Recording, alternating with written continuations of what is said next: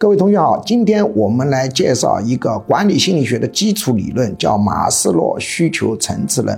我们这个平台只适合以短讲，因为大家不喜欢长的东西啊。马斯洛需求层次论是人本主义心理学的一个重要组成部分。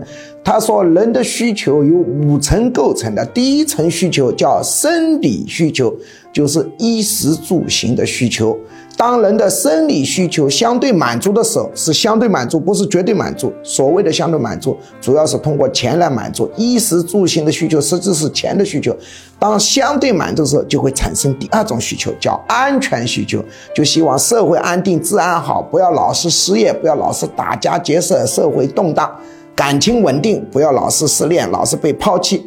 当安全需求相对满足的时候，马斯洛认为它会产生人的第三种需求，叫归属和爱的需求。啊，他就需要谈恋爱，需要呼朋结友，需要组建家庭，需要被团体接纳，成为团体的一份子，感觉到自己有困难的时候有人会来帮你，需要走街串巷，狐朋狗友。当归属和爱的需求相对满足的时候，就会产生第四种需求，叫尊重的需求，就希望看到别人对自己恭恭敬敬，就需要头衔什么呢？讲师啊，副教授啊，教授啊，什么硕士啊，博士啊，科级干部啊，股级干部、处级干部啊，等等等等等等之类。这时候就会产生社会尊重的需求。当第四层需求尊重的需求相对满足的时候，就会产生第五种需求。叫做自我实现的需求。什么叫自我实现呢？就是每个人做了真我，每个人的天赋本性得到了充分的发挥，这是最起码的。更高的一层意思就是他做了真我，因为我们每个人在社会当中，他都会受到社会暗示，按照社会要求的。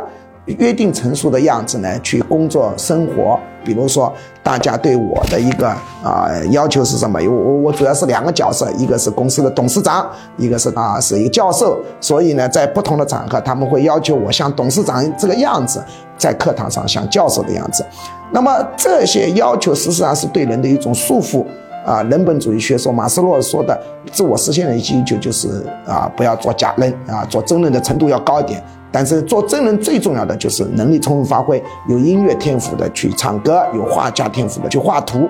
马斯洛需求层次论对我们啊有很大的一个启发意义。他说人的需求呢，大多数人是依次递进的，但是这种依次递进的一个关系并不是百分之一百的啊。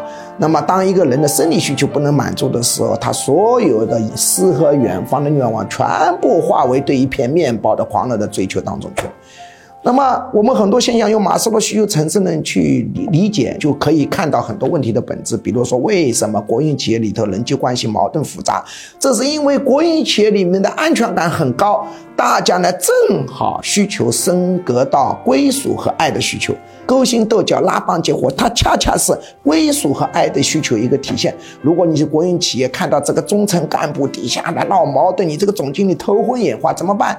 你只要职位稍微搓点麻将，放出一点风声，我们要调动岗位，让这些人不安全感产生，他们就会好好工作，就不互互相之间不斗殴了。比如你让人力资源部总监兼行政部副总监。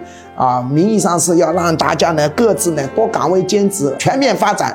人力资源总监就吃不准了，这个老总啥意思？是不是要把我降职了？啊，这样一弄啊，头衔一动或者改改名称，啊，总人力资源总监改成主任，这个助理改成乡里，对吧？啊，副总经理改成了总裁，那么你们再上升到 CEO，马头先搓上麻将一弄一乱乎，好。这些人不安全感需求产生了，于是大家就好好工作了，就不能勾心斗角了，对吧？啊，比如说被马路交警逮着的时候，有的人呢喜欢跟马路交警去搬道理啊、讲道理啊、去对抗啊、去辩解，这是非常糟糕的。我们交警同志很辛苦啊，非常的辛苦，而且交警一般是不会去诬陷你的啊，一般他不会诬陷你。即使诬陷了你，你也不能去跟他搬道理，因为你要晓得，交警的生理需求没有问题的，安全需求谁会敢去惹交警啊？工作也很稳定，归属和爱的需求，交警一般都当地人，又结了婚呐，什么结婚生娃都可以了，对吧？哈，他的需求正好升格到尊重的需求，他每天风里来雨里去，就像一个日历牌吸尘器。如果你跟交警去对辩，你这个罚款肯定是很严重的啊！你唯一的出路是立刻。